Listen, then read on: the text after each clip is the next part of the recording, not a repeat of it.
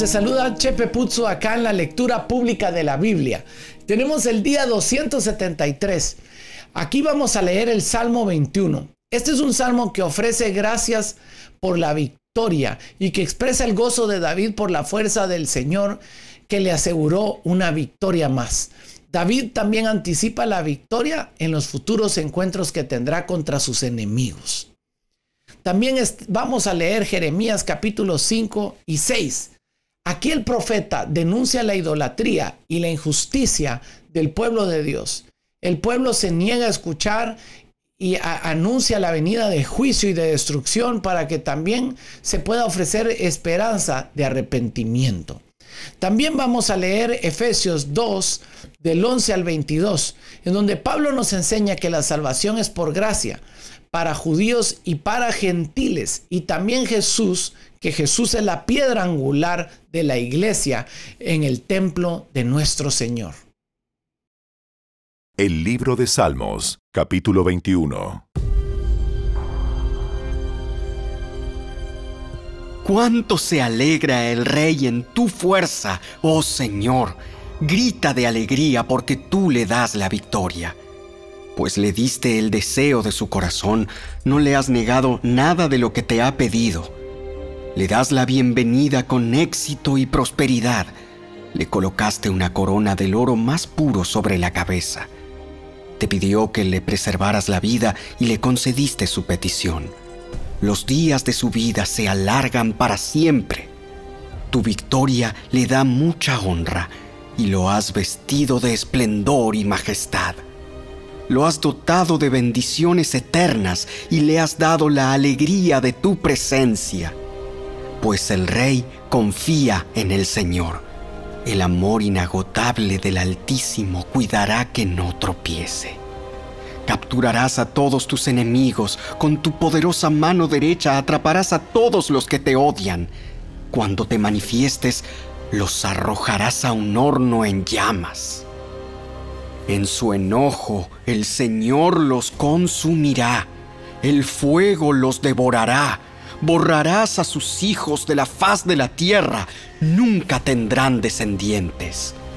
Aunque conspiren contra ti, sus maquinaciones malignas jamás prosperarán, pues se darán vuelta y saldrán corriendo cuando vean que tus flechas apuntan hacia ellos. Levántate, oh Señor, en tu poder, con música y cánticos celebramos tus poderosos actos.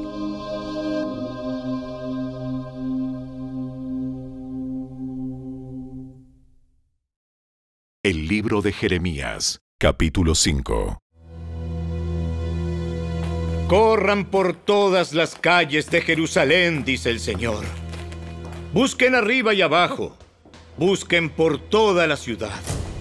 Si encuentran aunque sea una sola persona justa y honrada, no destruiré la ciudad. Pero aun cuando están bajo juramento diciendo, tan cierto como que el Señor vive, todos siguen mintiendo. Señor, tú estás buscando la honradez. Golpeaste a tu pueblo, pero no prestó atención. Los has aplastado, pero se negaron a ser corregidos. Son tercos, de caras duras como piedra. Rehusaron arrepentirse. Entonces dije, ¿pero qué podemos esperar de los pobres? Son unos ignorantes. No conocen los caminos del Señor, ni entienden las leyes divinas. Así que iré y hablaré a sus líderes. Sin duda, ellos conocen los caminos del Señor y entienden las leyes de Dios. Pero los líderes también, como un solo hombre, se habían librado del yugo de Dios y roto las cadenas. Entonces ahora un león de la selva los atacará. Un lobo del desierto se les echará encima. Un leopardo acechará cerca de sus ciudades y hará trizas a quien se atreva a salir. Pues grande es la rebelión de ellos y muchos son sus pecados. ¿Cómo puedo perdonarte? Pues aún tus hijos se han alejado de mí. Ellos juraron por dioses que no son dioses en absoluto. Alimenté a mi pueblo hasta que estuvo satisfecho, pero su manera de darme las gracias fue cometer adulterio y hacer fila en los prostíbulos. Son vigorosos sementales bien alimentados, cada uno relinchando por la mujer de su prójimo. ¿No habría de castigarlos por esto? dice el Señor. ¿No habría de vengarme contra semejante nación? Vayan por las hileras de los viñedos y destruyan las vides, pero dejen algunas con vida. Arranquen los sarmientos de las vides, porque esta gente no pertenece al Señor. Los pueblos de Israel y Judá están llenos de traición contra mí, dice el Señor. Mintieron acerca del Señor y dijeron, Él no nos molestará. Ningún desastre vendrá sobre nosotros. No habrá guerra ni hambre. Todos los profetas de Dios son pura palabrería. En realidad no hablan de parte de Él. Que caigan sobre ellos mismos sus predicciones de desastre. Por lo tanto, esto dice el Señor Dios de los ejércitos celestiales. Debido a que mi pueblo habla de esta manera, mis mensajes saldrán de tu boca como llamas de fuego y quemarán al pueblo como si fuera leña. Oh Israel, traeré una nación lejana contra ti, dice el Señor. Es una nación poderosa, una nación antigua, un pueblo cuyo idioma desconoces, cuya forma de hablar no entiendes. Sus armas son mortíferas, sus guerreros poderosos. Devorarán la comida de tu cosecha, devorarán a tus hijos e hijas, devorarán tus rebaños y manadas, devorarán tus uvas y tus higueras, y destruirán tus ciudades fortificadas que consideras tan seguras. Sin embargo, aún en esos días, no te eliminaré por completo, dice el Señor. Y cuando tu pueblo pregunte, ¿Por qué el Señor nuestro Dios nos hizo todo esto? Debes contestar, ustedes lo rechazaron y se entregaron a dioses extranjeros en su propia tierra. Ahora servirán a extranjeros en una tierra que a ustedes no les pertenece. Anuncien esto a Israel y díganselo a Judá. Escucha, gente necia y sin sentido común, que tiene ojos que no ven y oídos que no oyen. No me tienes respeto. ¿Por qué no tiemblas en mi presencia? Yo, el Señor, con la arena defino el límite del océano como frontera eterna que las aguas no pueden cruzar. Las olas pueden agitarse y rugir, pero nunca podrán pasar los límites que establecí. Sin embargo, mi pueblo tiene el corazón terco y rebelde. Se alejó y me abandonó. No dicen de corazón, vivamos con temor reverente ante el Señor nuestro Dios, porque nos da la lluvia cada primavera y otoño, asegurándonos una cosecha en el tiempo apropiado. Su maldad les ha privado de estas maravillosas bendiciones. Su pecado les ha robado todas estas cosas buenas. Hay hombres perversos entre mi pueblo, que están al acecho de víctimas, como un cazador oculto en su escondite.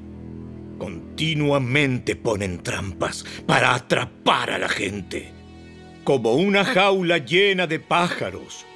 Sus casas están llenas de planes siniestros ahora son poderosos y ricos. Están gordos y con aspecto saludable. Y sus obras de maldad no tienen límite.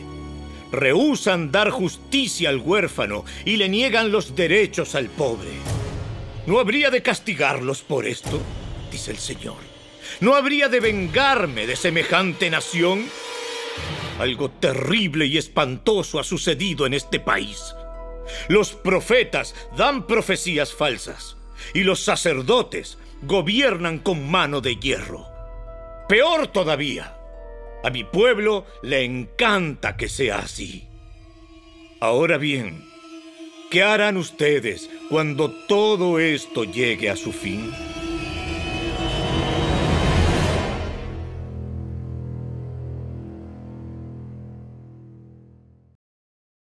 Libro de Jeremías, capítulo 6. Corran y salven sus vidas, habitantes de Benjamín. Salgan de Jerusalén, toquen alarma en Tecoa, levanten señales en Betaquerem.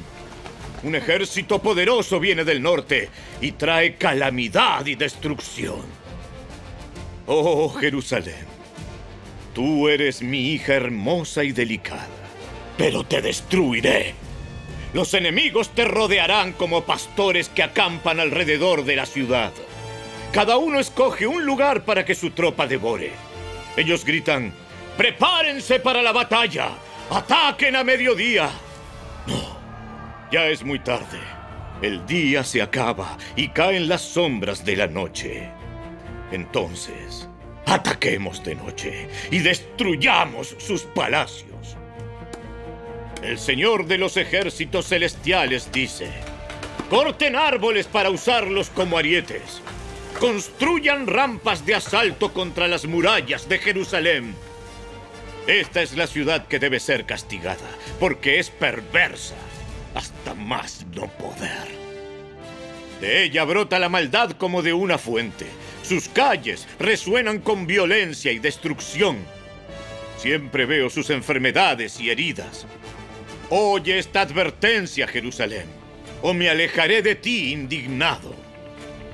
Escucha, o te convertiré en un montón de escombros, una tierra donde no vive nadie.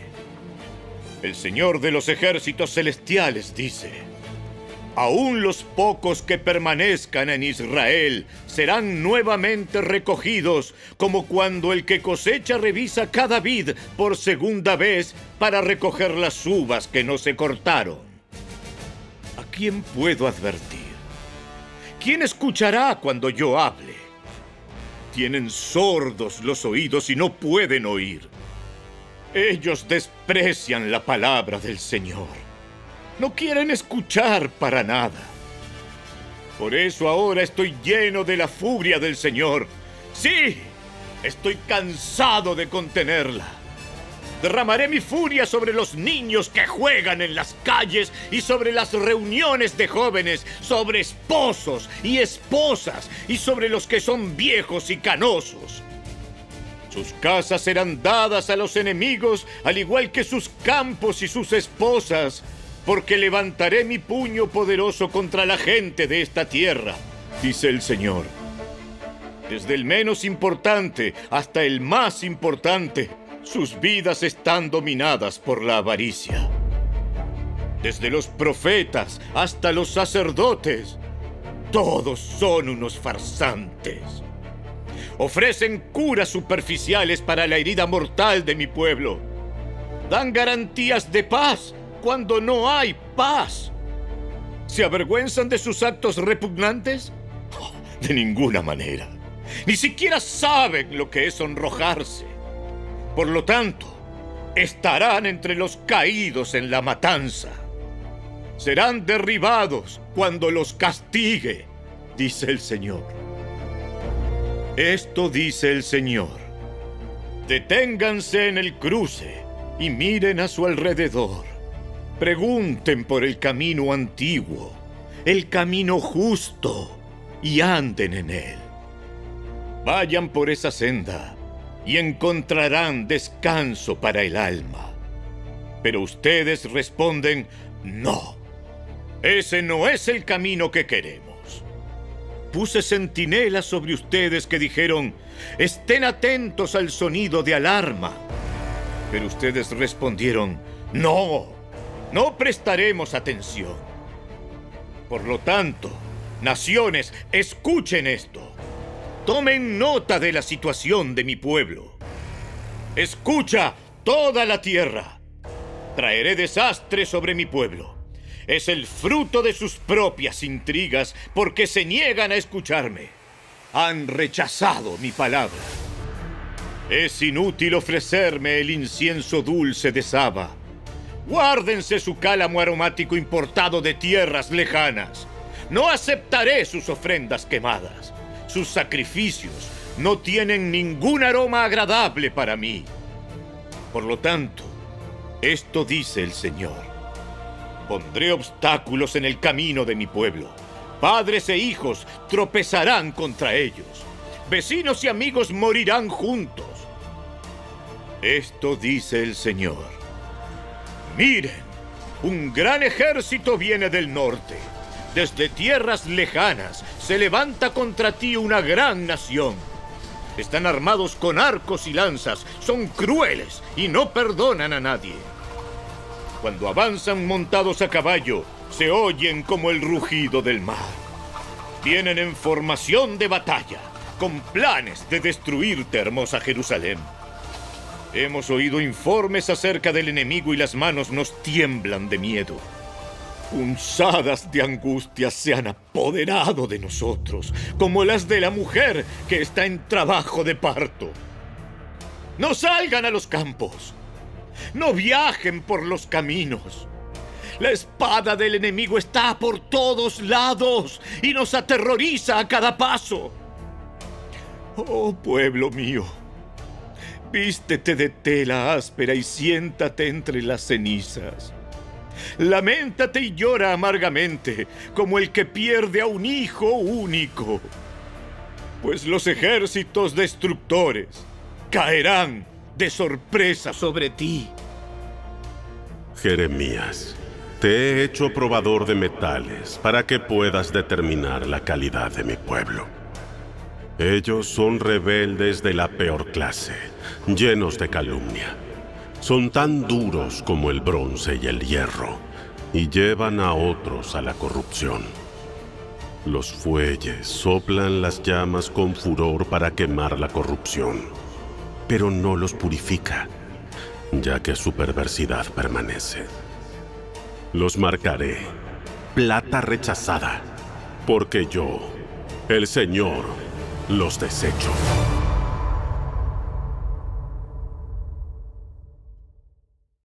La carta del apóstol Pablo a los Efesios, capítulo 2. No olviden que ustedes, los gentiles, antes estaban excluidos. Eran llamados paganos incircuncisos por los judíos, quienes estaban orgullosos de la circuncisión aun cuando esa práctica solo afectaba su cuerpo, no su corazón. En esos tiempos, ustedes vivían apartados de Cristo. No se les permitía ser ciudadanos de Israel y no conocían las promesas del pacto que Dios había hecho con ellos. Ustedes vivían en este mundo sin Dios y sin esperanza, pero ahora han sido unidos a Cristo Jesús antes estaban muy lejos de Dios, pero ahora fueron acercados por medio de la sangre de Cristo. Pues Cristo mismo nos ha traído la paz.